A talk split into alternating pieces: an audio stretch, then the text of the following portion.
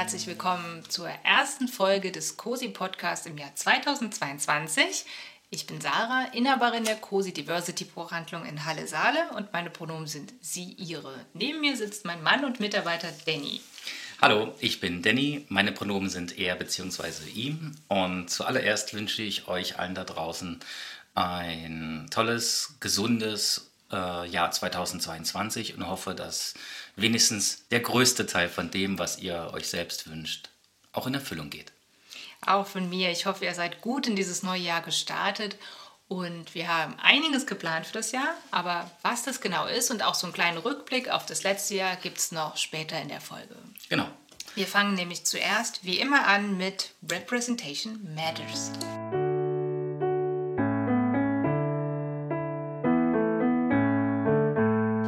Zu unserem Themenpunkt Representation Matters hast du, Danny, uns wieder eine bzw. mehrere Repräsentationen mitgebracht, die du uns hier vorstellen möchtest, richtig? Genau. Kurz nochmal zur Erinnerung, was verstehen wir hier unter Representation?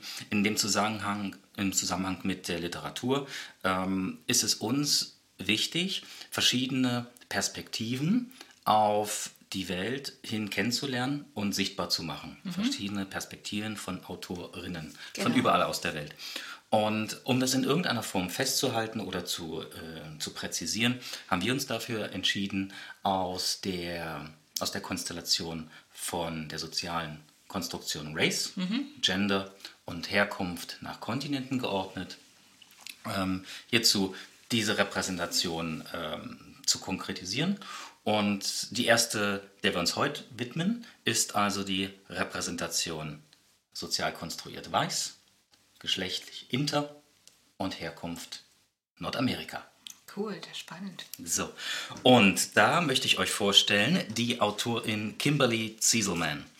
Kimberly Zieselman ist eine US-amerikanische Intersex-Woman. Sie ist Rechtsanwältin, Menschenrechtsaktivistin und Executive Director der Organisation Interact. Und Interact ist eine Organisation für intergeschlechtliche Jugendliche in den USA. Ah, cool. Kimberly Zieselman äh, lebt zusammen mit ihrem Ehemann und den Zwillingskindern in der Nähe von Boston. Ich würde ganz kurz gerne nochmal hier in dem Zusammenhang oder überhaupt das erste Mal in unserem Podcast den Begriff Inter- bzw. Intergeschlechtlichkeit beschreiben ja, und mit euch teilen, was, was ich, was wir darunter verstehen. Mhm. Intergeschlechtlichkeit ist eine natürliche Variante menschlichen Lebens. Intergeschlechtliche Menschen haben in ihrer chromosomalen Variation eine Kombination inne, die dazu führt, dass zum Zeitpunkt ihrer Geburt noch nicht eindeutig erkennbar ist, inwiefern in einer zwei Geschlechter normierten Welt mhm. die Zugehörigkeit zu definieren ist. Mhm, okay. Ähm, diese chromosomale Variation sagt überhaupt gar nichts über den gesundheitlichen Zustand oder gesundheitliche äh, Umstände von intergeschlechtlichen Menschen aus. Mhm. Ähm, sie können erkranken an Dingen, an denen auch nicht intergeschlechtliche Menschen erkranken. Sie können auch ein wahnsinnig gesundes Leben führen, wie nicht intergeschlechtliche Menschen auch. Ja.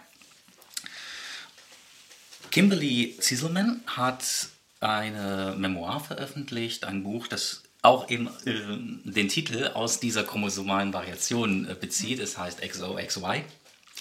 Und äh, ich finde dieses Buch so kostbar, weil es zu ein, zum ersten, also zum einen ist es ähm, First Hand geschrieben, First mhm. Experience. Mhm. Ähm, und was ich richtig cool finde, dass hier diese gesamte Zeitreise von der Kindheit, von ähm, dem Heranwachsen, mhm. dem Leben mit Intergeschlechtlichkeit als ähm, erwachsene Person, ähm, in Beziehung, in sozialen Gebilden, im Beruf, mhm. all diese Dinge werden dort äh, ähm, fantastisch von ihr ähm, beschrieben und wir gewinnen einen Einblick, den ähm, allen Menschen, die nicht intergeschlechtlich sind, extrem wertvoll ist, um zu erkennen, wie viel gemeinsam wir haben, wie viel Mensch wir mhm. schlussendlich wiederum gemeinsam sind. ja. Und ähm, ja, das ist mein Vorschlag aus dem Bereich der Repräsentation Weiß Inter Nordamerika und das Buch von Kimberly Zieselmann XOXY, das haben wir auch bei uns in der Buchhandlung. Genau, so ist es. Du hast uns aber noch eine Repräsentation mitgebracht, richtig? Genau, die zweite, die ich uns heute mitgebracht habe, ist die Repräsentation BIPOC, cis-hetero aus Australien bzw. Ozeanien, das ja als ein Kontinent so unter der Begrifflichkeit zusammengefasst wird. Genau, ja. Und da habe ich uns die Autorin mitgebracht, Maxine Beneba Clark. Ah, ja, genau. Sagt mir was, ja. Maxine Beneba Clark ist eine Ende der 70er Jahre in Australien geborene Autorin. Äh, Maxine verfasst Fiction, Non-Fiction und Lyrik. Und sie lebt mit ihrer Familie mittlerweile in der Nähe von Melbourne. Maxine wuchs in einem Vorort äh, von Sydney auf. Ihre Eltern migrierten nach Australien 1976. Sie ist also kurz danach äh, geboren. Ihr genaues Geburtsdatum ist nicht äh, veröffentlicht. Äh, Maxine hat einen Abschluss, einen Bachelorabschluss in Creative Arts und ein Law Degree von der Wollongong University in Australien. Und äh, Maxines äh, Werke wurden mittlerweile auch mehrfach ausgezeichnet. Ähm, einige daraus möchte ich kurz nennen. Das erste ist äh, Foreign Soil. Foreign Soil ist eine ihrer ersten Sammlungen von Kurzgeschichten gewesen. Ähm, das nächste ist The Hate Race. The Hate Race ist Maxines Biografie. Ja. Äh, und das dritte, was ich hier an der Stelle erwähnen möchte, ist ihr Lyrikband Carrying.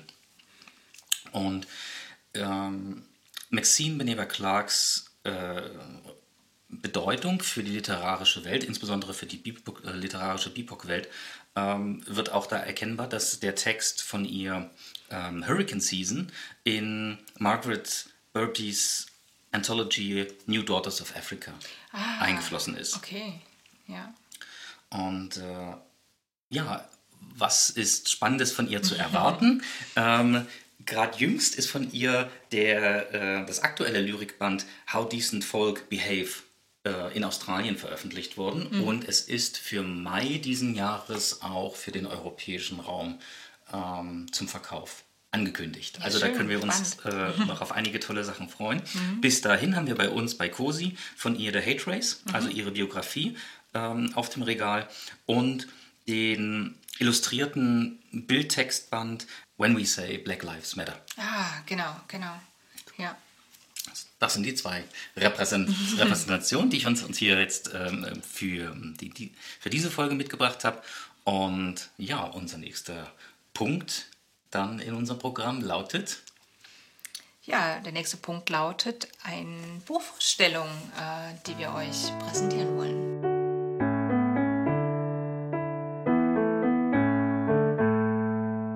Und damit sind wir bei unserer Kategorie Read This. Und Sarah, da hast du für die erste Folge hier im neuen Jahr dich vorbereitet und hast uns was mitgebracht. Und wen?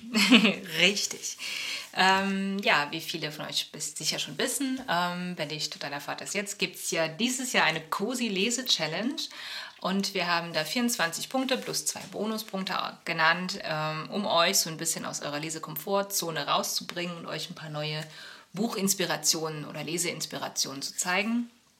Und um euch das so ein bisschen zu erleichtern, wenn ihr nicht wisst, nach welchen Büchern ihr greifen sollt, stellen wir hier im Podcast auch immer wieder Bücher vor, die dazu passen, wie heute zum Beispiel.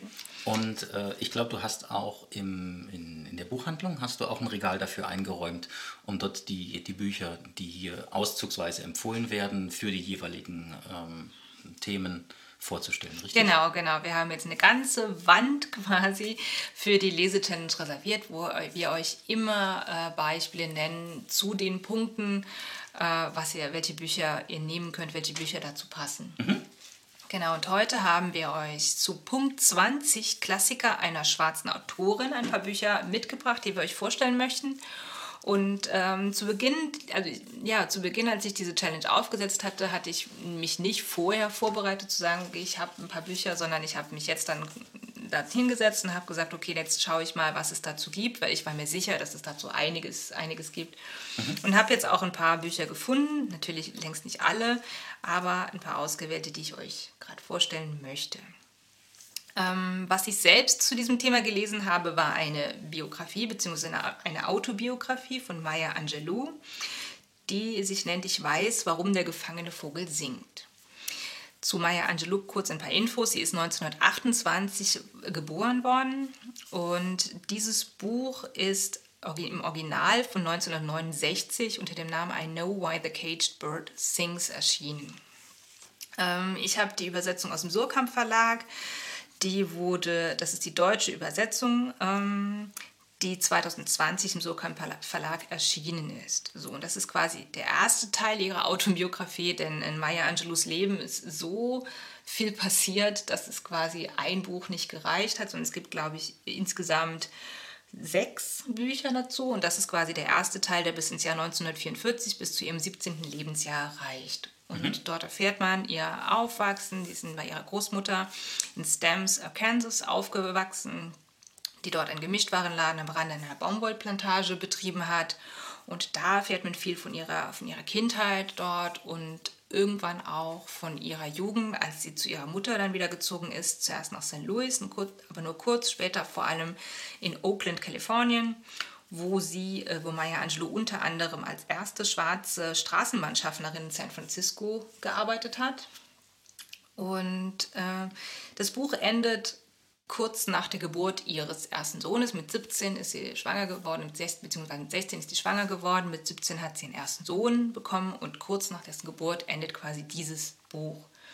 Ich fand es sehr, sehr spannend zu lesen, sehr schön zu lesen, weil wahnsinnig viel passiert ist, auch Dramatisches oder auch äh, ja, ein paar schlimme Dinge, die passiert sind, aber auch sehr viel schöne Dinge aus ihrer Kindheit. Und es ist so ein Buch, mm, du liest ein paar Seiten und es ist du lachst total, weil es so lustig ist und dann kurz drauf passiert irgendwas, wo dir das Lachen total im Halse stecken bleibt. Also es ist so ein ganz, ja, so ein ganzer Bogen von Emotionen, der in diesem Buch präsentiert wird. Das waren die Stellen, wo wir, wo wir ähm, über den Jahreswechsel, ähm, als wir oben gemeinsam gelesen hatten, genau. du irgendwann zwischendurch so aus heiterem Himmel gelacht hast. das genau. Hm?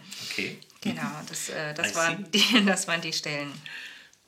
Also das wäre auf jeden Fall ein Tipp, für jemanden, der Memoir, also der das Thema Memoir mag oder ähm, als Tipp für einen Klassiker einer schwarzen Autorin. Ähm, kannst du mir kurz sagen, weil es ist ja eine, mhm. ist ja eine, eine Autobiografie. Mhm. Was macht jetzt diese Autobiografie von Maya Angelou zu einem Klassiker mhm. einer schwarzen Autorin? Ist das Buch viel zitiert oder hat das ja, kannst du da Sowohl als was auch, sagen? Genau, also es, es, wurde wahnsinnig oft zitiert, es wurde wahnsinnig oft neu aufgelegt. Das ist ja auch aus dem Jahr 1969. Also das hier ist allein die fünfte Auflage in Deutsch und davor wurde es schon etlichen verschiedenen äh, Verlagen auf, auf Englisch in Originalsprache neu aufgelegt und äh, also auch wenn man hinten drauf ist, wurde von Oprah Winfrey hat daraus äh, zitiert und sagt, das ist ihr Talisman. Es wurde mehrmals in verschiedenen ähm, Magazinen präsentiert. James Baldwin hat gemeint, das Buch markiert den Anfang einer neuen Ära. Mhm. Also es ist wirklich ein, ja, das, ein Buch, das sich definitiv als Klassiker etabliert hat. Okay. Genau. So, als zweiten Klassiker, weiter Klassiker, würde, die, würde ich die Autorin Anne Petrie nennen. Anne Petrie ist 1908 in Old Saybrook, Connecticut geboren und 1997 auch genau an diesem gleichen, in dieser gleichen Stadt gestorben. Ähm, Sie, hat, ähm, sie war für viele Jahre die einzige schwarze Familie in diesem Ort und hat auch in ihrer Kindheit dort nicht viel Diskriminierung erfahren. Sie hat eine wohlhabende Familie, ihr Vater war als Apotheker mit Ansehen dort und ähm, in ihrer Kindheit hat sie weder Rassen- noch Geschlechterdiskriminierung erfahren in diesem Ort. Das hat sie erst, als sie geheiratet hat und nach New York gezogen ist. Und in New York hat sie dann im Stadtviertel Harlem gelebt und hat dort die ganze ja, die Armut von schwarzen Menschen und diese komplette Rassendiskriminierung und auch äh, erfahren und auch mit der, der Depression in der Great Depression Time dort in diesem, in diesem Zeitraum, wo sie dort gelebt hat. Und das hat sie sehr äh, inspiriert, Bücher zu schreiben. Ähm, und ich glaube, Anne Petrie war auch ein Teil der Harlem Renaissance. Sagt ihr das was? Das sagt mir nichts, nein. Hast du das? Harlem Renaissance, ich habe leider gerade nicht, ich mache in die Shownotes, packe ich das genaue Datum, wann das war. Harlem Renaissance war sowas, ähm, eine Zeit, die vor allem im Stadtviertel Harlem stattfand und die sehr viele SchriftstellerInnen und Künstlerinnen, schwarze Schriftstellerinnen und Künstlerinnen hervorgebracht hat, die sehr viel veröffentlicht, geschrieben, gemalt, getextet, gesungen haben in dieser Zeit und dieses Harlem war quasi so ein Kulturzentrum für schwarze Kunst in Form von Literatur und Musik und, und Kunst wie also mhm. Art. Und äh, Anne Petrie wird dazugezählt zu dieser Zeit und hat mehrere Bücher veröffentlicht und zwei möchte ich euch auch vorstellen. Genau. Das erste Buch, wo sie veröffentlicht hat, äh, nennt sich Country Place. Es wird auch im Deutschen so genannt, auch in der deutschen Übersetzung. Es ist von Nagel und Kimsche, ein Verlag aus München, 2021, ähm, neu aufgelegt auf Deutsch. Haben wir auch bei uns bei COSI. Und Country Place spielt in Connecticut damals noch und ähm, die Hauptperson ist Soldat Johnny, der aus dem Krieg zurückkommt und in seiner Fantasie sowohl das Dorf als auch seine Ehefrau so äh, romantisiert hat, dass alles so ein Idyll ist, zu dem er sich die ganze Zeit gesehnt hat. Und dann kommt er zurück und muss merken, dass es gar nicht so, so romantisch ist, wie er es in seiner Vorstellung die ganze Zeit sich immer herbeigesehnt hat und äh, trifft stattdessen auf ein Dorf, wo sehr viel ja, Race Discrimination herrscht, wo sehr viel äh, Angst vor Fremd, allem, vor allem Fremden herrscht, vor ja, Neid und diese ganzen menschlichen Abgründe, die er dort vorfindet. Das ist, ich habe es nicht gelesen, aber das war so das, was ich mir angelesen hatte in dem Buch, dass das so das Hauptthema ist, vor allem ja, menschliche Emotionen und menschliche ja, Umgang und auch teilweise schrecklichen Umgang miteinander. Das klingt für mich so im ersten Moment wie so eine Metapher für auf ihr eigenes Leben, beziehungsweise mhm. auf, auf diesen Wechsel, weil als du vorhin gesagt hast, dass sie in Connecticut ähm, aufgewachsen ist und selbst keine eigene Diskriminierungserfahrung ähm, beschrieben hat. Mhm. Ähm, Nichtsdestotrotz ähm, hat sie und ihre Familie mit Sicherheit gewusst, dass es diesen ja. äh, Rassismus bedauerlicherweise gibt. Definitiv, und ja. ähm, dass die Tatsache, dass sie keine eigene Erfahrung damit hat, nicht gleichbedeutend ist mit, dem, mit der Tatsache, mhm. dass, die, dass das nicht gibt. Und ähm, für mich klingt das so in erster, ohne es gelesen zu haben, so ein bisschen wie ein Versuch, das zu erklären oder, mhm. oder das in irgendeiner Form zu beschreiben, sagen wir es mal so. Ich glaube auch. Ich glaube auch, sie hat sehr, sehr viel von sich selbst immer in ihre Bücher mit reingeschrieben und mhm. sehr, sehr viel, ja, ihr Leben auch hat das sehr viel beeinflusst, das denke ich auf jeden Fall. Und das sieht man auch bei ihrem zweiten Buch. Das zweite Buch heißt The Street, die Straße auf Deutsch, auch von Nagel und Kimche, 2020 erschienen, ist ursprünglich von aus dem Jahr 1982. Und in der Straße, das spielt in Harlem, äh, in der 16th Street, Upper West Side Manhattan. Und dort geht es eine darum, dass eine Mutter, die Mutter Lutie Johnson, versucht, ihren Sohn Bub, also so wird er geschrieben, ich hoffe, ich habe es richtig ausgesprochen, inmitten dieser ganzen Armut und dieser Gewalt und diesem Rassismus zum anständigen Menschen heranzuziehen und versucht quasi auch irgendwann vielleicht einen Ausstieg aus diesem, aus diesem Leben zu finden. Also das ist so der, der Kern der Geschichte. Und mhm. da thematisiert sie halt, was sie in Harlem sieht und was dort passiert und äh, wie, ja, ihren Umgang auch damit. Mhm. Genau. Ja, das war so zu Anne Petrie, definitiv auch äh, ja, als Klassiker einer schwarzen Autorin zu nennen.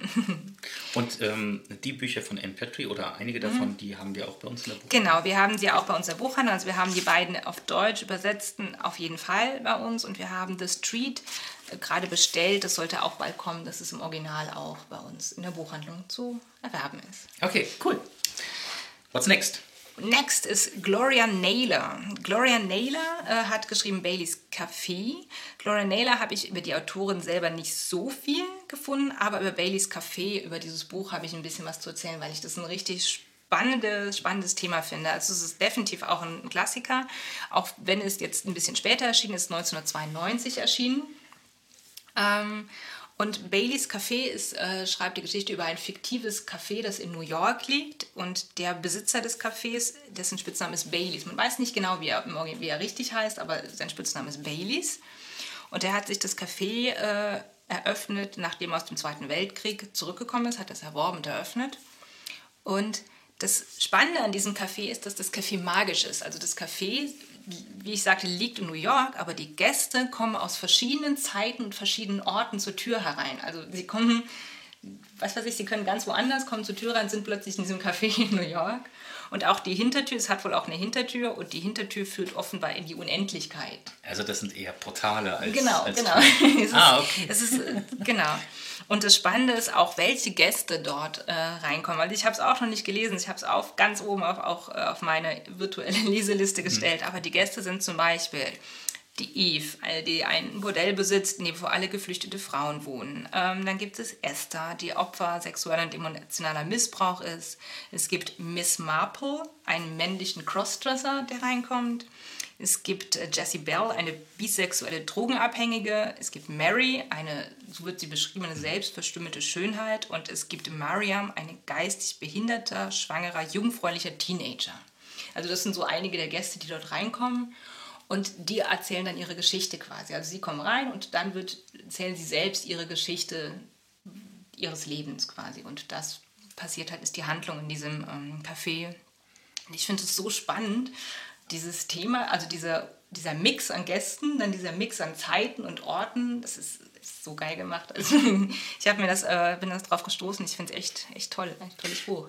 Ja, also klingt für mich auch so jetzt äh, vom ersten Hören auch ziemlich interessant, einfach mhm. weil äh, es mag offensichtlich sein, dass man da mit einem Buch ähm, extrem viele verschiedene Repräsentationen und Geschichten ja, genau. erzählt bekommt, die genau. vielleicht in einer, in einer anderen Story schwer einzuweben sind. Genau. Aber als Gäste eines, eines Lokals äh, kann das cool funktionieren. Genau, genau. Vor allem, wenn du halt Zeit und Raum so ein bisschen verschiebst, dann ist es halt ist eine coole Sache, das zu machen. Ja. ja. Genau. So, und als letzten Tipp noch zu dieser Kategorie, ähm, wenn jetzt alle sagen, oh, das ist mir Erzählung, ist mir alles zu schwer, ich mag lieber ein anderes Genre. Also es gibt zum Beispiel auch beim Thema äh, Science Fiction Klassiker einer schwarzen Autorin und da ist natürlich Octavia Butler zu nennen. Octavia, Octavia Butler, die 1947 geboren ist, ist eine sehr, sehr große und sehr, sehr berühmte Science-Fiction-Autorin, die auch schon etliche Preise gewonnen hat. Und wenn das eher euer Thema ist, dann würde ich euch die beiden Bücher empfehlen, die wir auch dort haben. Wilde Saat. Wild Seed ist 1980 erschienen, haben wir in der Übersetzung Wilde Saat aus dem Heine Verlag von mhm. 2021 bei uns in den Regalen. Oder Kindred, 1979 erschienen, ähm, haben wir im Original mittlerweile bestellt und auch bei uns im Regal. Aber auch, wenn ihr sagt, nee, ich möchte es lieber in der deutschen Übersetzung von dem Verlag Worten und mehr, gibt es 2016 eine deutsche Übersetzung dafür.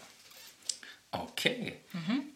Vielen Dank, Sarah. Sehr gerne. Also das wie gesagt, ich packe all diese Bücher nochmal in die Shownotes, dass ihr in aller Ruhe nachlesen könnt und sagen könnt, okay, vielleicht ist was für euch dabei. Okay, und sie sind äh, aber dann eben auch, wie du schon eingangs sagtest, auf, auf einem dieser Cosi-Regale. Definitiv, also immer, genau, mhm. immer auch äh, ein Exemplar, das dann wechselt, werde ich dann auch ausstellen, definitiv. Schön. Mhm. Vielen Dank, Sarah. Sehr, sehr gerne. Dann, das hat sehr viel Spaß gemacht. Ja, auf alle Fälle.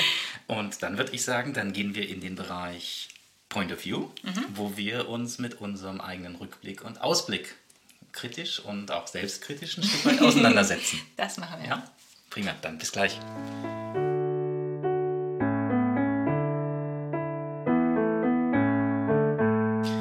Ja, Sarah, 2021 ist zu Ende. Ja. Das Jahr, in dem du das erste Mal als Buchhändlerin dich selbstständig gemacht hast. Yay! ja, wie war's? Was sind, was ist dein, was möchtest du sagen über diese ersten neun Monate? Oh, ich bin, was möchte ich sagen? Also ich bin sehr, sehr erfüllt und sehr, sehr dankbar für diese Zeit und sehr, sehr dankbar, dass ich es gemacht habe und dass es, ja, es ich, ja, ich hab, blicke auf ein sehr, sehr, sehr, sehr viel Lachen und sehr, sehr vollen Herz auf diese Zeit zurück, wenn man das so sagen will. Und äh, ich, ja, es war ein, für mich ein sehr schönes, nicht immer leichtes Jahr, aber ein sehr, sehr schönes Jahr. Was, was würdest du sagen? Ja, also ich würde ich würd gerne erst noch so bei deinen Eindrücken bleiben. Gibt mhm. es so ein paar Sachen, die, die, du ganz, die dir ganz besonders ins Gedächtnis rücken? Uh, ja, es gibt ganz, ganz, ganz viele Sachen. Also ich habe mir, ja, ich mir auch so Gedanken gemacht, was so meine, meine Highlights, meine tollen Momente waren in diesem Jahr. Und natürlich war es ein toller Moment überhaupt, das erste Mal das Ladenlokal zu finden und einzurichten und zu sagen, boah, jetzt, das wird jetzt wirklich wahr. Also es, wir machen das jetzt wirklich und das wird jetzt mein Laden und ich darf da jeden Morgen reinkommen und darf ihn so gestalten, wie ich möchte. Und das darf das wirklich, ja, darf hier arbeiten. Das ist jetzt mein Arbeitsplatz. Das ist für mich ja schon ein Riesen-Highlight allein schon. Mm, aber auch Menschen zu erreichen und dass Menschen zu dieser Tür reinkommen und sich dort Bücher aussuchen und sagen, hey, ihr habt eine tolle Auswahl, ich finde hier äh, Bücher, die ich entweder schon lange gesucht habe oder Bücher, die ich nicht gesucht habe, die mich jetzt so finden oder ja, auch Menschen zusammenbringen. Da werde ich später auch noch was dazu, Mhm. dazu zu sagen, dass es äh, das so mein Highlight ist und äh, Menschen auch über solch wichtige Themen ins Gespräch kommen und sich auszutauschen und selber ja, viel zu lernen und viel, viel, viel, viel Input zu bekommen und das zu verarbeiten und zu lernen und zu wachsen und ja, die ganzen Buzzwords. Aber es ist wahr, es stimmt. Cool. Ich erinnere mich an, an einen Moment, das war im, ich glaube, ja, das war Anfang, das war Anfang Juni. Das war Anfang Juni. Da gab es einen Moment, wir beide, wir waren hinterm Tresen, hatten jeder für sich seine Arbeit.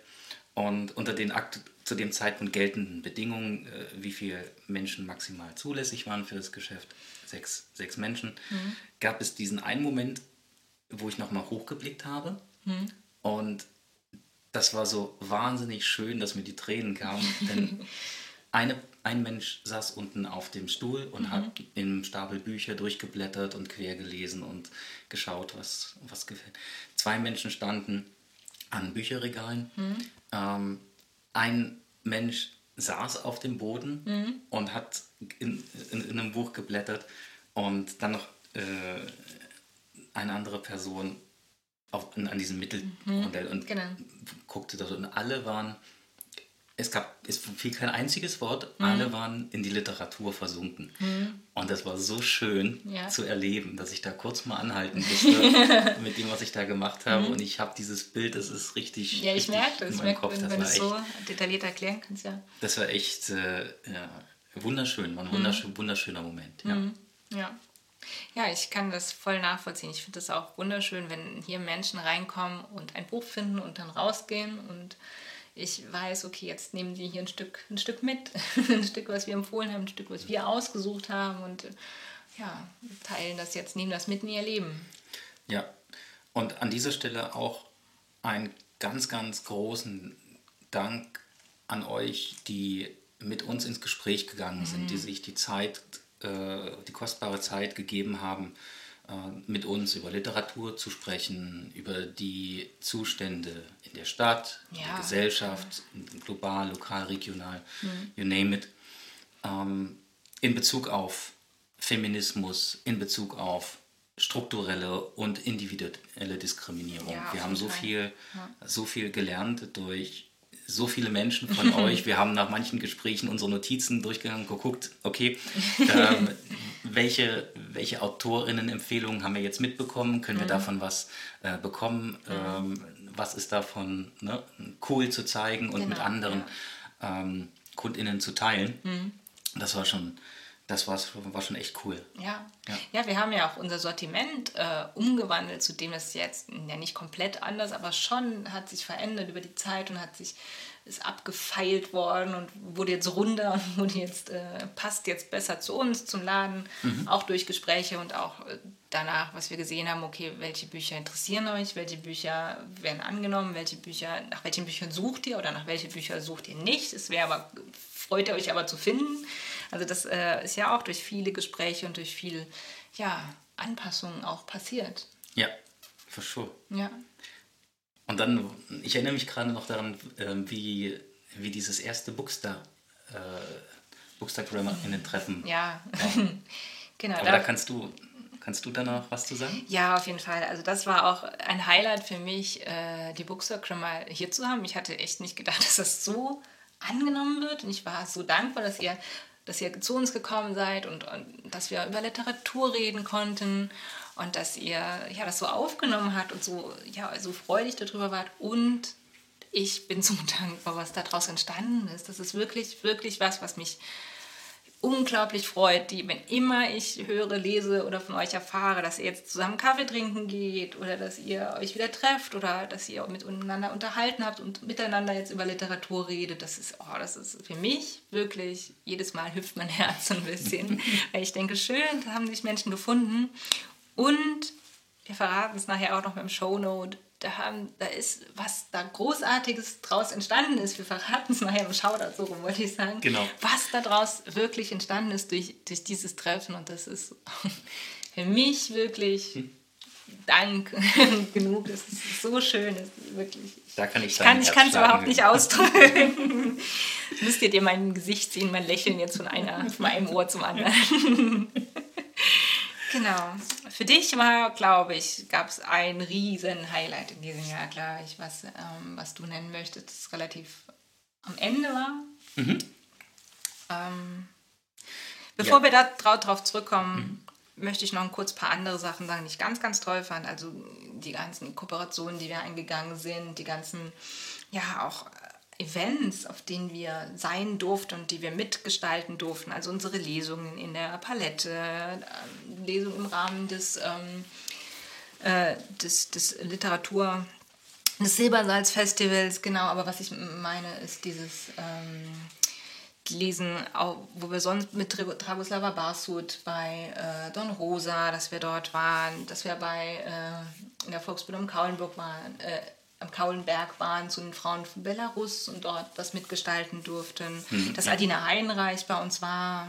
Unsere allererste genau. Inhouse-Lesung. Regionalbuchtage, das ist das Wort. Das sind ah, die ganzen Regionalbuchtage. Das, äh, genau, dass Adina Heinreich ja. im Rahmen der Regionalbuchtage bei uns war. Äh, und das, ja, ich bin auch, auch das Feminismenfestival hatte ich mir hier aufgeschrieben, war ein wahnsinnig schönes Festival, wo ich sehr, sehr gerne war und sehr, sehr gerne ins Gespräch mit ganz vielen Menschen gekommen bin. Also auch wenn es, ja, wenn an unserem Bücherstand da oben manchmal ein bisschen ruhig war, erinnere ich mich an sehr, sehr viele schöne Gespräche, die ich mit Pamela dort geführt habe, wo wir uns unterhalten haben zum Beispiel. Also das war alles so, ja, was ich, was ich, was mir sehr gut gefallen hat und was ich sehr, sehr schön fand und sehr, sehr dankbar war, da Teil Teil dessen zu sein in diesem Jahr. Mhm. Genau, aber kommen wir jetzt zu deinem Highlight diesen Jahr, also zu einem, einem, wirklich großen Highlight, was ich auch ganz, ganz toll finde, aber auch vor allem auch, ähm, ja, dein Highlight war, glaube ich. Ja, also definitiv mein Highlight, wo wir mit COSI dran teilnehmen mhm. konnten und ich ähm, von unserer Seite aus äh, schwerpunktmäßig dabei war. Das war die äh, Arbeit an der Verwirklichung des Queer Salon. Mhm. Das war ein äh, queer äh, Pop-up-Event in Baratmosphäre, das äh, am 14. Dezember letzten Jahres stattfand. Mhm. Und äh, von meiner Seite aus hoffe ich sagen zu können und lehne mich hinaus zum allerersten Mal von möglichst vielen äh, noch folgenden Veranstaltungen stattfand. Ähm, den Impuls daraus habe ich für mich zumindest mitgenommen aus äh, Gesprächen mit ähm, queeren Menschen, die ähm, durch die Bank weg gesagt haben, in dieser Stadt Halle-Saale fehlt es an Spaces mhm. für queere Menschen und, und zwar ganz konkret Alltagsspaces. Und sich in einer Bar zu treffen, Gespräche mit bekannten Menschen zu führen, mit Freunden, aber auch mit noch nicht bekannten Menschen, mhm. äh, Gespräche zu führen in einer Atmosphäre, in der man sich safe fühlt, mhm. Mhm. Äh, in der man sich wohlfühlt, in der man, in der eins eins selbst sein kann. Mhm. Ich merke jetzt gerade, dass ich äh, ähm, hier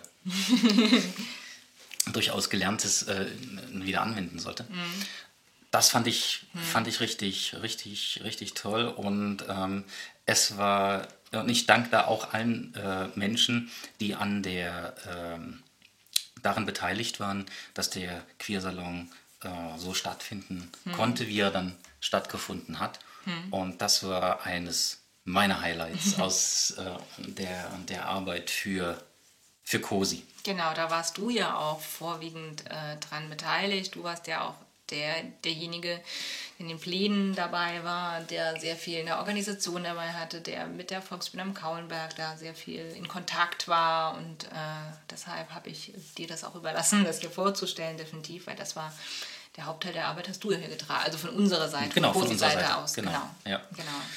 Wir haben ja zwischen dir und mir, äh, wir haben ja immer in unseren Gesprächen über, mhm. über die Stadt und über die Entwicklung immer wieder auch gesagt, spannend ist zu schauen, was gibt es für Ressourcen, was mhm. ist schon da mhm. und welche dieser Ressourcen und der Dinge, die schon da sind und der Menschen, die, die da sind, wie können wir diese Dinge in welcher Art und Weise zusammenbringen, um daraus Raum zu schaffen, daraus Sichtbarkeit, äh, insbesondere für Menschen äh, zu schaffen, denen die äh, normative Gesellschaft viel zu wenig Raum ähm, freiwillig Ja, gibt. ja. Und das, das äh, finde ich schön, dass es uns hier zumindest schon mal einmal mehr gelungen ist, äh, dazu beizutragen, dass das in dieser Stadt passiert.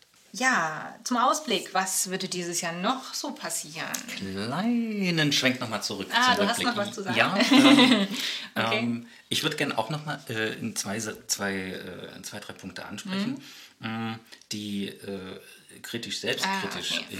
ich, ich äh, sehen würde, ähm, in Bezug darauf, was hatten wir uns vorgestellt äh, und was, was hat sich so zumindest bis, äh, bis heute, Okay, bis ja. jetzt noch nicht so erfüllt. Guter Punkt, ja. Und eins, das mir insbesondere, weil ich weiß, mit welchem Ansporn du angetreten bist, mit COSI, in Bezug auf Diversität, was uns zumindest bisher noch nicht so gut gelungen ist, das ist BIPOC-Menschen Ja. in der Stadt Halle Genau. äh, mit unserem Angebot zu erreichen, mit COSI zu erreichen und äh, sie dazu äh, zu bringen, äh, uns einen ersten Besuch abzustatten. Das stimmt. Das, ist Wie wahr. empfindest, wie empfindest du das? das stimmt. Also wir erreichen wirklich wenige BIPOC hier in der Stadt, was ich schade finde, weil ich ja auch immer versuche oder so, so oft versuche, Literatur auszuwählen, die auch BIPOC in den Vordergrund stellt, wo BIPOC HauptprotagonistInnen sind, wo BIPOC repräsentiert werden. Und ja, aber irgendwie erreichen wir, wie du sagst, die Menschen noch nicht, die sagen, okay, hier finde ich den Ort, wo ich genau diese Literatur finde und wo ich hingehe und meine Bücher kaufe oder ja, vorbeikomme. Und ich weiß noch nicht genau, warum das so ist, ob wir die falschen Kanäle äh, bespielen oder ob es nicht die BIPOC-Community in Halle gibt oder so. Also ich, ich weiß es noch nicht, aber das ist, wie du sagst, das ist uns noch in diesem Jahr noch nicht in dem Maße gelungen, wie wir uns das vorgestellt hatten. Ja. Und das ist auch gar, ist auch gar keine Kritik an, an, an die Menschen. Nee, natürlich nicht. Äh, Sondern das ist einfach, deswegen meine ich das auch eher ne, selbstkritisch. Das, Ja. Da gab es einen äh, von uns äh, selbst definierten Anspruch, der sich bis Genau. dahin so noch nicht, noch nicht erfüllt hat. Und ähm, Ja. das ist aber auch ein Teil für 2022, äh, da zu Mhm. Definitiv, schauen, ja. ne, äh, worin liegt es und Genau. ähm, daran weiterzuarbeiten, dass ähm, es auch eine Buchhandlung äh, ist und wird, die von Menschen, die von BIPOX ähm, aufgesucht wird. Genau, genau, weil ich weiß nicht, ob das alle wissen, aber es ist ja auch eine Black-Owned-Buchhandlung. Also ich selbst bin ja auch BIPOC und äh, habe ja auch afroamerikanische Wurzeln, also teilweise. Und daher ist mir das schon ein Anliegen, auch äh, BIPOC-Menschen zu erreichen und da anzusprechen. Ja, deswegen fühlst du das dann wahrscheinlich auch anders als Ja, ja, das ist, äh, ist, mir, das schon, jetzt- ist mir schon wichtig. Ja, dass das, ja, auch dass Genau. es halt eben noch nicht so eingetreten ist. Eben, ja, ja. Das Zweite, mir ist aufgefallen, dass zumindest in der Zeit, wo ich im Laden war, außer meine Mama, keine einzige weitere Person in dieser Zeit da war, für die die Barrierefreiheit oder der barrierefreie Zugang zu unserem Verkaufs, äh, zu unserer Verkaufsfläche ähm, wichtig war. Das ist nicht ganz richtig. Ich erinnere dich, da war mal, ich glaube, war das im Silbersandsfest, eine Künstlerin da, die aus, ich glaube, südamerikanische Wurzeln hatte. Da warst du, glaube ich, aber nicht da. Deswegen meine ich Genau, das. genau, Deswegen genau, habe ich, das ich habe auch gesagt, genau. zu der Zeit, wo ich da war. Aber ich glaube, ich hatte es dir auch erzählt oder so. Also diese Künstlerin ähm, nutzte auch einen Rollstuhl und war auch bei uns. Und sie hat, war, glaube ich, ich meine, es war im Rahmen des Silbersalz- Silbersalz-Festivals, wo sie äh, in der Stadt war und wo sie auch die Chance genommen, ergriffen hat, zu uns zu kommen und sich dort auch Bücher auszusuchen. Okay, also sie war Gast in dieser Stadt für den Zeitraum Ich des glaube ja, ich glaube, wenn ich mich richtig erinnere, ja, Okay, so war das, genau. Worauf ich hinaus wollte, Mhm. aber äh, wir sind dann bei insgesamt zwei Menschen Genau. ähm, über, über neun Monate hinweg. Mhm. Und das äh, finde ich auch interessant und will ich auch mehr herausfinden, Mhm. warum das so ist, dass ähm, verschiedene Bemühungen, die Barrierefreiheit auch zu veröffentlichen und auch Mhm. dafür zu werben, du hast das auf verschiedenen Kanälen, auch auf der WeMap ähm, eingetragen, Ja. äh, noch nicht dazu geführt hat, dass auch Menschen, für die diese Barrierefreiheit wichtig ist Hm. oder bei der Zugang, ähm, dass das angenommen wird. Ich glaube auch, das hat ein bisschen damit zu tun, was wir auch schon mal drüber gesprochen haben. Das ist das eine, zu uns reinzukommen, aber es ist das andere, zu Ja, das uns stimmt. hinzukommen. Also die Stadt Halle ist absolut nicht äh, barrierefreundlich oder behindertenfreundlich. Also der, von Bordstein, von Gehwegen, von Transportmitteln, von Parkplätzen, von allem äh, ist es so, so schwer, zu, in die Stadt zu kommen und erst recht in die Stadt zu kommen, wenn du keine Person hast, die dir hilft. Und wenn du sagst, du willst alleine einfach mal so in die Stadt, das ist unglaublich schwer. Und ich glaube, das macht es halt auch echt schwierig, einfach mal so zu sagen, okay, ich genieße, gehe in die Stadt, weil auch von deiner Mama aus ist es ja immer mit super viel Planung verbunden, irgendwo hinzugehen und äh, äh, in die Stadt mal einfach so einen Einkaufsbummel zu machen. Das geht nicht einfach mal so. Leider ähm, in der Stadt, weil da echt noch auf dem Weg zu uns zu viele Barrieren existieren, die überwunden werden müssen. Ja, ja ich denke, äh, also da stimme ich dir zu. So, so, so interpretiere ich das zumindest bis jetzt auch mehrheitlich. Ähm, verschiedene einzelne Geschäfte oder auch Restaurants oder auch öffentliche Einrichtungen wie Museen Ja. etc. Ähm, mögen in sich selbst eine Barrierefreiheit bieten. Aber es sind dann, ja, wenn man das Ganze als System betrachtet, es sind, es sind barrierefreie Endpunkte, Ja, ja, ähm, die aber nicht Bestandteil einer durchgängigen barrierefreien Mobilitätskette sind. Irgendwann, Ja. Irgendwo an irgendeiner Stelle reißt die Kette vor diesen Endpunkten und dann ist es vollkommen egal, ob. Mhm. die Endpunkte barrierefrei sind. Ähm, wenn die Kette davor gerissen ist, Genau. ist es Genau. nicht mehr von Wert. Ja. Und für mich beim näheren drüber nachdenken zeigt sich das auch immer wieder in Debatten, die verfolgt werden können über die Frage, wer macht denn jetzt nur den ersten Schritt oder wo liegt denn jetzt nun ähm, welche Verantwortung müssen jetzt erst die Endpunkte äh, ähm, ne, mehr, müssen mehr Endpunkte barrierefrei sein, damit Ja. EntscheiderInnen äh, für Infrastruktur ähm, die Mobilitätsketten barrierefrei durchgängig schafft. Ja. Und hier zeigt sich das für mich, mh, dass, dass man das mehr zusammendenken muss und Ja. auch mehr zusammen mhm, operieren muss. Äh. Also das, das lässt sich nicht dadurch äh, ähm, verändern, indem weiterhin ähm, darauf gesetzt wird, wer, den, Ja, wer sich ja. am, als erstes weiter bewegt. Ähm, Genau. Das muss gemeinsam stattfinden. Genau, ich glaube, das wäre echt mal ein Thema, das wir mal noch eine extra Podcast-Folge äh, besprechen sollten und dann auch so ein bisschen näher drauf eingehen, weil das ist, Ja. da gibt es noch einiges zu sagen darüber, ja, würde ich sagen, oder? Auf alle Fälle. Und äh, an dieser Stelle möchte ich auch den ähm, Aufruf starten, ähm, wenn äh, ähm, du eine Zuhörerin bist, äh, für die barrierefreie äh, Mobilität und barrierefreie ähm, Zugänge äh, Grundvoraussetzungen für deine Lebensqualität sind. Ähm, oder wenn du jemanden kennst, äh, wenn ihr jemanden kennt, auf den das zutrifft, äh, dann hiermit herzlich die Einladung ausgesprochen, mit uns in Kontakt zu treten und eure Erfahrungen, soweit es eure Zeit und eure Möglichkeiten zulassen, mit uns zu teilen. Ähm, wir würden das gerne sammeln und dann auch darüber nachdenken, wie wir das äh, in andere Bereiche und in Entscheiderkreise weiter vertiefen können. Ich weiß, dass das so viele von mh, so viele Menschen ähm, auch schon machen. Ja, ja. Äh, Und ich weiß, dass auch so viele Menschen müde sind, immer wieder dieselben äh, Dinge zu erzählen. Das ist, mir, ist mir bei diesem Aufruf auch bewusst. Ähm, nichtsdestotrotz mache ich es, weil solange die Dinge noch nicht geändert sind, ähm, bleibt uns gar nichts anderes übrig, als einfach nur mit noch mehr Energie, die ich bereit bin, da reinzustecken, ähm, dafür zu kämpfen, dass diese Stadt barrierefreundlicher, barrierefrei Das- ist. So ist es, genau. Genau. Hast du darüber hinaus noch irgendetwas zu sagen zu Rückblick, Ausblick? Nein, das war's von meiner Seite.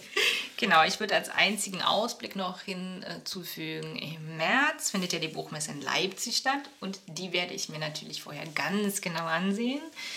Wir erinnern uns an das, äh, ja, an das Thema Buchmesse Frankfurt, Nazi-Verlage auf der Buchmesse. Und ähm, bevor ich mich da entscheide, ob ich dorthin gehe oder nicht, äh, werde ich mir natürlich ganz genau ansehen, wer stellt bei der Buchmesse in Leipzig aus, welche Verlage sind dort vertreten, wie wird es gehandhabt, hat Leipzig, hat Leipzig irgendwas daraus gelernt aus dem, was in Frankfurt passiert ist oder nicht? Oder ist das Thema überhaupt gar kein Thema? Mhm. Das wird für mich ganz spannend werden, mir da das wirklich genau einen Blick drauf zu werfen. Das denke ich auch. Mhm. Danke, Sarah. Sehr gern. Danke, Danny. Und ja, dann widmen wir uns jetzt der Bookwall. Uh.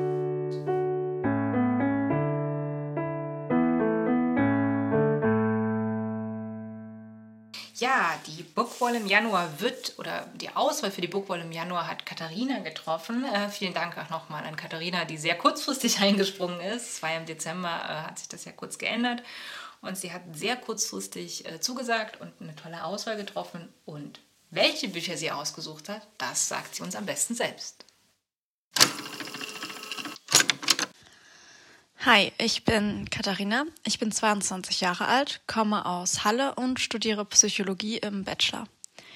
Ich durfte für diesen Monat die Cozy Bookwall bestücken. Vielen Dank für diese tolle Gelegenheit an Sarah und Danny an dieser Stelle. Ich habe versucht, mit meiner Auswahl eine Bandbreite an Themen und Genres abzudecken. Natürlich finden sich trotzdem einige Gemeinsamkeiten, allen voran, dass alle ausgewählten Werke von Frauen geschrieben wurden. Ihr findet auf der Bookwall für den Monat Januar also sowohl zeitgenössische als auch klassische Literatur neben Sachbüchern und autobiografischen Werken. Es war auch gar nicht mal so leicht, mich für nur zehn Bücher zu entscheiden, aber diese zehn Bücher möchte ich euch jetzt im Folgenden vorstellen. Diese werden, sofern das möglich ist, übrigens sowohl in deutscher als auch in englischer Sprache erhältlich sein.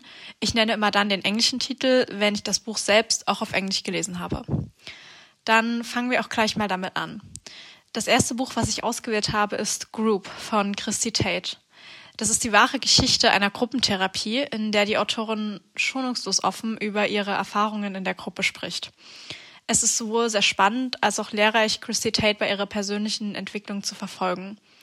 Ihre Schilderungen erlauben außerdem auch ein bisschen einen Blick hinter die Kulissen einer Gruppentherapie und räumen meiner Meinung nach auch mit einigen Vorteilen auf. Das nächste Buch, was ich ausgewählt habe, ist ein Sachbuch, und zwar Invisible Women von Caroline Criado Perez.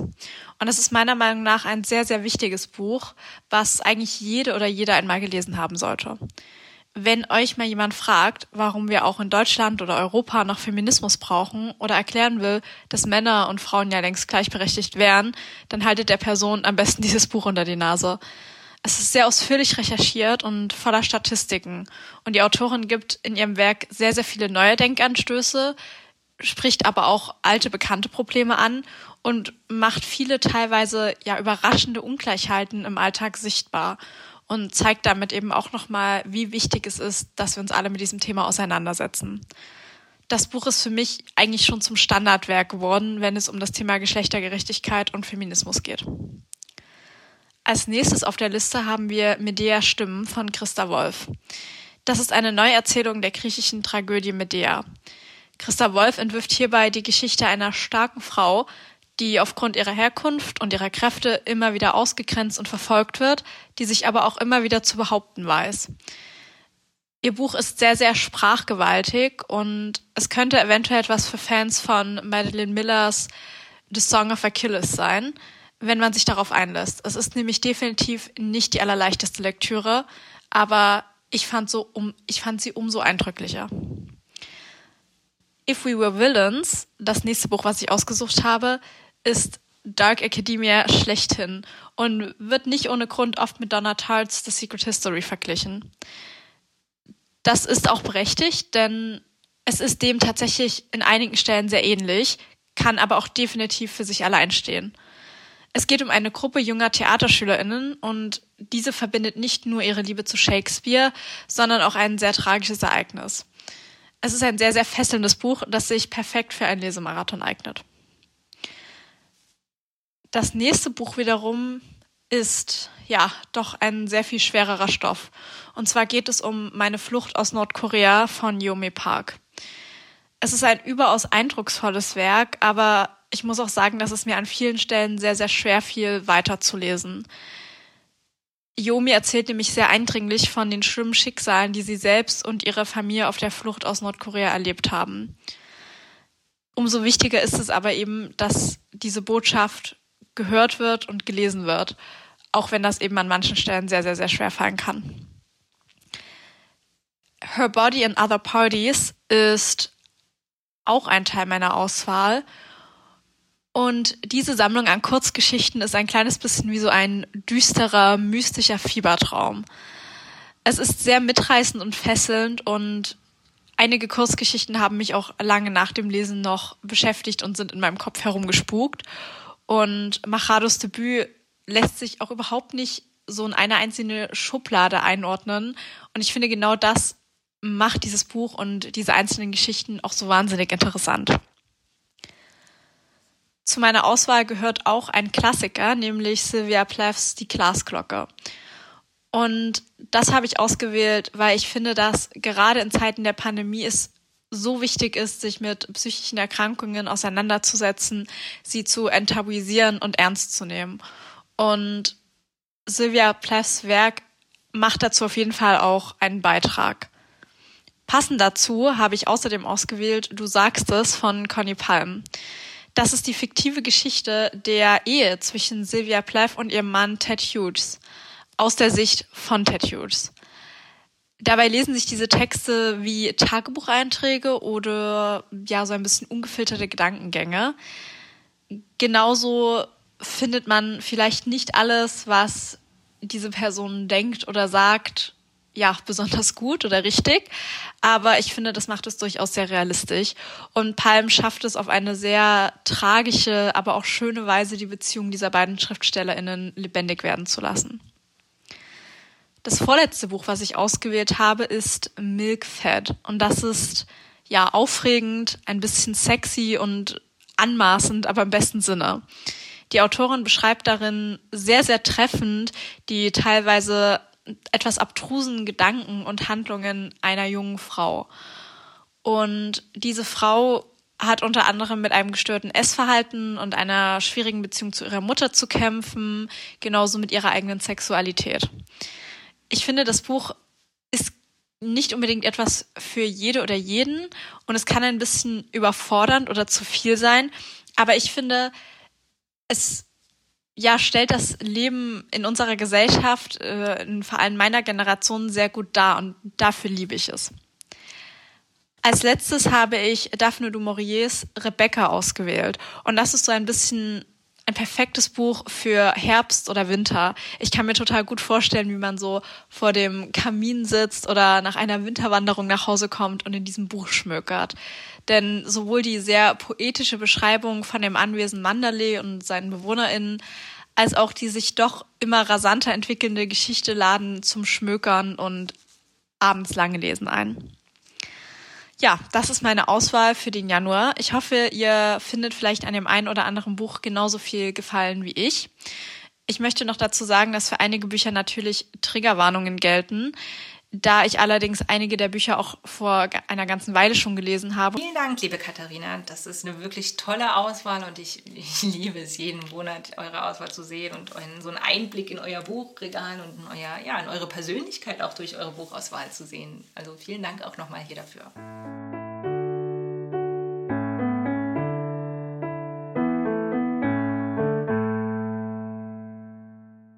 Nächste Kategorie äh, heißt Über den Bücherrand und in dieser Folge möchten wir mit euch über Uri Jallo sprechen. Uri Jallo war ein Asylbewerber, äh, der in Dessau gelebt hat und dort 2005 vor genau 17 Jahren in Polizeigewahrsam zu Tode gekommen ist. Ähm, Wer den Fall nicht kennt, Uri Jallo wurde von der Polizei in Dessau festgenommen, wurde ähm, in eine Zelle gesperrt und kam dort zu Tode und hat sich laut Berichten der Polizei, laut Angaben der Polizei dort selbst angezündet und ist dadurch zu Tode gekommen. Nach äh, Untersuchungen später wurde diese Behauptung ähm, ja, angefechtet, weil Untersuchungen gezeigt haben, dass Uri Jallo sich nicht selbst habe anzünden können, dass es eigentlich nicht möglich war, dass auch ein Mensch nicht ohne Hilfsmittel, Brandbeschleuniger, diesem Maße ähm, zu, zu Tode kommen kann. Zudem lag er auch auf einer feuerfesten Matratze, er hatte kein Feuerzeug, also es waren einige Details, die gegen diese Theorie der Polizei sprechen.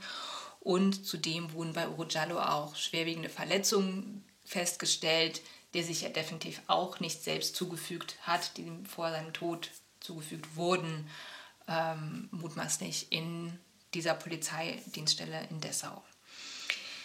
Ja, da dieser Fall noch nicht aufgeklärt ist, in dem Maße, da so viele Widersprüche bestehen, wird seit 17 Jahren darauf gedrängt, diesen Fall endlich aufzuklären und endlich äh, ja, festzustellen, was wirklich passiert ist und die wirklichen Täter, ähm, die den Tod von Uri Jallo ähm, ja, zu, zu bestrafen. Ähm, das ist bisher noch nicht passiert. Es gibt Menschen, die äh, dort sagen, okay, Uri Jallo, das war Mord. Es gibt andere Menschen, die sagen, es war, die an dieser Theorie der Selbstentzündung festhalten. Und äh, ja, ich habe eine sehr äh, Theorie, für welche Seite ich stehe. Ähm, ich glaube auch nicht an die Theorie, äh, dass dieser Mensch sich selbst angezündet hat und ähm, bin auch bei denen, die weiterhin hoffen, dass es irgendwann auf, aufgeklärt wird und dass wirklich die Täter bestraft werden und äh, sage, dass hier institutioneller Rassismus vorliegt äh, und Polizeigewalt, Machtmissbrauch und äh, ja, mich macht dieser Fall immer noch, schockiert mich immer noch sehr.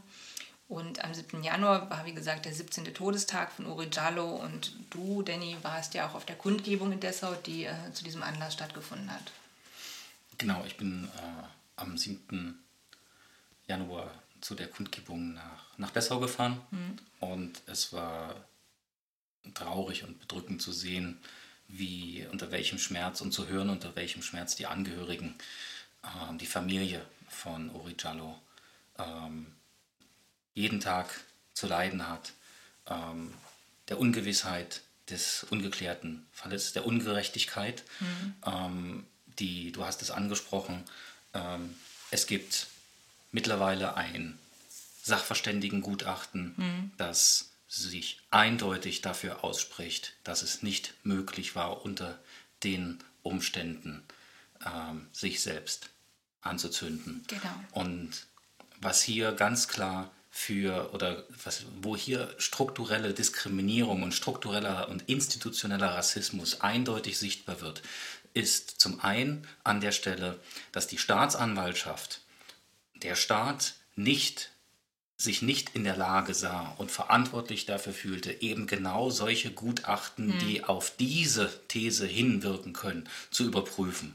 Sämtliche Investitionen in die Finanzierung oder sämtliche Mittel zur Finanzierung eines unabhängigen Gutachtens, das die Brandursache mhm. äh, oder, oder den Brandablauf und die Brandherkunft klären konnte, mussten von den Angehörigen und den Förderern der, äh, der Mittel äh, bereitgestellt werden. Genau, genau. Die, ähm, Deshalb hat es auch so ein paar Jahre gedauert, bis dieses Geld auf, ja. Äh, ja, bis dieses Geld vorhanden war, um dieses Gutachten in, in Auftrag zu geben. Ja, und hier zeigt sich auch äh, die Wirkung äh, und, die, und die, die Wirkmacht von struktureller äh, Diskriminierung. Denn äh, faktisch ist es so, es gibt derzeit keine, keine Menschen, mhm. denen hier ein Mord oder versuchter Totschlag ähm, vorgeworfen, vorgeworfen wird, die mhm. angeklagt sind. Demzufolge gibt es auch im juristischen Sinne keine Unschuldsvermutung. Ja. Ne, ja. Auf die, ähm, und das ist, ein, das ist ein Idealzustand für Vertretung von und Aufrechterhaltung von ähm, struktureller Diskriminierung mhm. und, Struktur und institutioneller Gewalt. Denn solange du diesen Zustand aufrecht hältst, mhm. kann es niemanden geben, der ähm, diesen Umstand angreift. Also ne, Genau. es, es steht niemand äh, vor Gericht. Genau. Und interessant ist hier, im Umkehr müsste man sagen, aha, das ist ja sehr interessant. Dann müsste ja aber auch Gleiches umgekehrt gelten, nämlich die Unschuldsvermutung für Uri Jallo, nämlich Hm. er hat sich nicht selbst angezündet. Aber das ist nur eine Randspielerei Genau. ähm, in einer gewissen Weise. Also ich meine das nicht despektierlich. Mhm. Was ich sagen will, ist es auf der einen Seite, es war bewegend zu sehen, wie unterstützend Menschen der BIPOC-Community und Allies auf diese, an, bei dieser Veranstaltung waren und teilgenommen haben ähm, und der Familie und den Angehörigen ihre Solidarität äh, auszudrücken. Und ähm, dieser Fall aus meiner Perspektive ist gegenwärtig noch nicht abgeschlossen Nee, definitiv nicht. und ähm, juristisch schon, juristisch schon, schon juristisch nicht und Hm. moralisch erst recht nicht und in Bezug auf Gerechtigkeit noch lange, lange nicht. Nee, definitiv nicht, definitiv. Es ist unheimlich in der heutigen Zeit ja bisweilen äh, ist es nicht ganz so leicht, an fundierte sachliche Informationen zu bestimmten Sachverhalten und, und, und Vorfällen und Ereignissen zu kommen. Du hast aber, äh, wie ich meine, eine sehr, sehr gute Quelle gefunden, um Hintergründe, um die Ereignisse, äh, um den tragischen Tod, um, den, um den Mord an Uri Jallo ähm, aufzubereiten und interessierte Menschen mit Informationen, die ähm, quellenfundiert sind, zu versorgen. Genau, genau. Es gibt vom WDR einen sehr guten Podcast in fünf Teilen. Jede Folge ist, glaube ich, immer so eine halbe Stunde lang, maximal. Genau, so ungefähr eine halbe Stunde lang. Und dieser Podcast äh, behandelt den Fall Uri Jallo. Aber ähm, was ich das Gute finde, ich habe mir selber angehört, ähm, er äh, behandelt diesen ganzen Fall um diese Polizei Dessau. Denn was man wissen muss oder was wichtig ist zu wissen, das ist nicht der erste Fall, der bei der Polizei, äh, bei der, bei der Polizei Dessau aufgetreten ist, sondern da gab es schon einige Fälle, äh, die, ja, also es ist leider nicht der erste Mensch, der im Zusammenhang mit dieser Polizeidienststelle zu Tode gekommen ist oder zumindest kurz vorher in dieser Polizeidienststelle inhaftiert war. Sage ich mal so, ähm, um mehr kann ich dazu nicht sagen, äh, recht sicher. Genau, aber in diesem Podcast wird dieses ganze Thema behandelt. Dort werden sehr viele ZeugInnen gehört, dort werden sehr viele Quellen auch dort gezeigt, dort wird auch über das Gutachten gesprochen, dort wird auch besprochen, wie diese Investigation verlaufen ist, wie diese ganze, ja, wie dort ermittelt wurde und dieser ganze Fall, die ganze Hierarchie dieses Falls wird quasi aufgearbeitet. Es ist sehr gut recherchiert, sehr gut aufbereitet. Natürlich eine absolute Triggerwarnung. Es ist hard stuff. Es ist wirklich hart, sich das anzuhören, ähm, weil es wirklich sehr offen darüber geredet wird und weil sehr viele Informationen zutage kommen, wie Menschen ähm, Gewalt angetan wird, wie Menschen zu Tode kommen. Es, wird, es ist sehr viel Rassismus, der dort offengelegt wird, sehr viel Diskriminierung.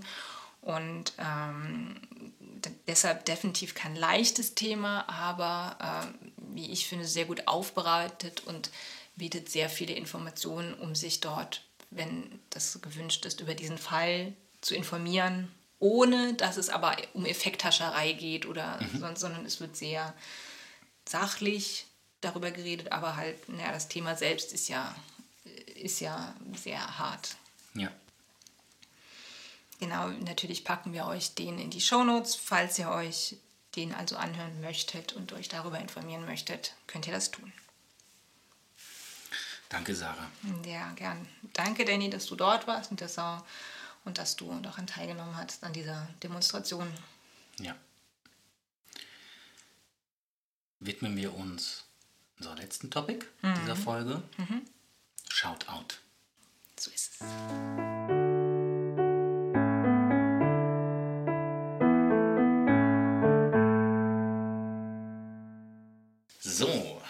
Shoutouts. Und ähm, Sarah, du beginnst mit dem ersten Shoutout. Und nachdem du das vorhin schon ja etwas angeteasert hast, jetzt kannst du raus. Genau, der erste Shoutout geht an einen sehr großartigen neuen Podcast, den es in der großen Podcast-Welt gibt. Und der Podcast heißt The Shelf Help, Shelf Help Podcast. Und ich, äh, es ist ein Zungenbrecher, der Name. Aber ähm, ja, es ist ein toller Podcast, der entstanden ist. Und der Podcast wird geführt von zwei BookstagrammerInnen aus Halle. Und das sind einmal Vivian ähm, die unter dem Namen All the Books I Hoarded bei Instagram zu finden ist und Clara, die unter dem Instagram-Namen Clara Strube zu finden ist. Und die beiden sind absolute Bücherliebhaberinnen und haben diesen Podcast gegründet. Und jetzt, warum du sagst, ich habe das schon angeteasert, die beiden haben sich kennengelernt bei uns bei COSI. ja, das stimmt. Und zwar bei der ersten äh, Bookstagrammer-Treffen bei uns da waren sie beide eingeladen, beide kannten sich vorher nicht, beide sind ins Gespräch gekommen und äh, wie sie heute auch in der Podcast-Folge, also wir nehmen heute am 9. Januar auf, am Sonntag, wie sie heute auch verraten haben, sind sie danach einen Kaffee trinken gegangen und haben dann gemeinsam ihre Liebe für Elif Schaffer entdeckt. und anscheinend haben sie dann sich so gut über Bücher und Literatur äh, unterhalten, dass sie jetzt einen Podcast gegründet haben, um noch mehr über Bücher, Literatur und alles, was damit zu tun hat, zu reden und euch quasi, der Name sagt, das Shelf-Help-Podcast, um euer Bücherregal ein bisschen, ja, euch zu helfen, euer Bücherregal schöner, diverser und spannender zu gestalten. Was den Inhalt betrifft. Genau, was den Inhalt betrifft. Genau. Oder bieten Sie Aufbauhilfe? Nein, ich glaube nicht. Äh, nee, ich glaube, Sie bieten keine auf. vielleicht, vielleicht, man muss mal fragen. ähm. Nee, aber ich finde es ich echt wunderschön. Also ich höre mir auch, äh, seit der Intro-Folge höre ich mir jede Folge an und es ist absolut toll, den beiden zuzuhören. In welcher Sprache? Es ist in Englisch. Okay. Genau, sie, die beiden äh, machen den Podcast auf Englisch, was aber auch Sinn macht. Ich glaube, also äh, Vivian, All the Books I Hoarded, postet sowieso auf ihrem Instagram-Kanal sehr viel, alles auf Englisch. Sie mhm. liest auch sehr viele Bücher in Englisch und hat auch, glaube ich, eine sehr internationale Followerinnenschaft. Äh, mhm. Von daher macht es Sinn, auch für sie den Podcast auf Englisch zu machen. Ich glaube, weiß gar nicht mehr, ob Clara, ich glaube, Clara postet auf ihrem Instagram-Kanal auch auf Englisch. Ich glaube auch, ja. Mindestens, mindestens. Mindestens, ja, immer im Wechsel zumindest. Und auch sie weiß ich aber auch, dass sie sehr viele Bücher in Original und Englisch liest. Von daher macht es absolut Sinn, dass die beiden den Podcast auch auf, Englisch machen. Mhm. Ähm, ja, wer ein bisschen Englisch versteht, ist es sehr gut verständlich. Also ich, du kommst sehr gut mit. Es ist ja, ja von der Aussprache, von der Klarheit, also ist alles cool. Und äh, auf jeden Fall für uns, ich, ja, ich, ich liebe es, den beiden zuzuhören, weil es ist, du spürst quasi die Leidenschaft, mit der diese beiden Frauen über Bücher reden und über Autorinnen reden und die Leidenschaft, die sie dort mittragen. Und es ist auch sehr, das wird so schön rüber transportiert und es ist sehr angenehm zu hören. Es ist sehr, es ist so, als ob du gerade zwei ja, als ob du zwei Freundinnen zuhörst, die dir Büchertipps geben. Also auf jeden Fall absolute Empfehlung. Ja, cool. Dann shout out an The Shelf Help Podcast. genau, ein kleiner Tipp noch. Also da kommt, gibt es überall, wo es Podcasts gibt und jeden Sonntag kommt eine neue Folge. Oh, die sind richtig, ja, richtig ja. busy. Ja. ich, ich finde das gut, ich finde das gut. Da habe ich ja, jeden cool. Sonntag einen, einen festen Termin, aber es ist schon ambitioniert. Ja, cool. Dann alles Gute. Mhm. Und der nächste Shoutout kommt von dir oder du nennst uns den nächsten Shoutout. Genau, nee, mein Shoutout geht raus an rosegreimfotografie.de. Fotografin Julia Rosegreim hier aus Halle mhm. ähm, widmet sich im Schwerpunkt der Fotografie von Beziehungs- und oder macht fotografische Beziehungs- und Familien Reportagen, der Ereignisreportagen. Mhm. mhm. Und ich habe sie bei uns äh, kennengelernt und äh, habe mir dann auch ihre Arbeit und, und, ihre Werke da angeschaut, die sie äh, exemplarisch ver veröffentlicht. Mhm. Und ich, was, was mir super gefallen hat, also diese Sensibilität mhm. und die Sensivität in, dieser, in der Bildsprache von mhm. Julia mhm. finde ich, find ich wunderschön, insbesondere in den Fotoreportagen, in den Alltagsfotoreportagen. Ja, ja. Ähm, mit Kindern, mit der ganzen Familie, mhm. äh, die äh, also so wunderschöne, stilvolle Snapshots. ähm, das finde ich, find ich, richtig, find ich mhm. richtig toll und ich finde es toll, dass wir hier in Halle eine Fotografin haben, die diese Arbeit, die sich dieser Arbeit widmet Definitiv, und ja. das den Menschen aus Halle und Umgebung anbietet. Und daher mein Shoutout an Rose Greim Fotografie.de findet ihr dann auch in den Show Notes natürlich. genau. Und ähm, wer von euch in nächster Zeit in Erwägung äh, zieht oder jemanden kennt, eins kennt, mh, für die Person das was ist, Mhm. dann ist das meine Empfehlung und Shoutout. Dem kann ich absolut zustimmen.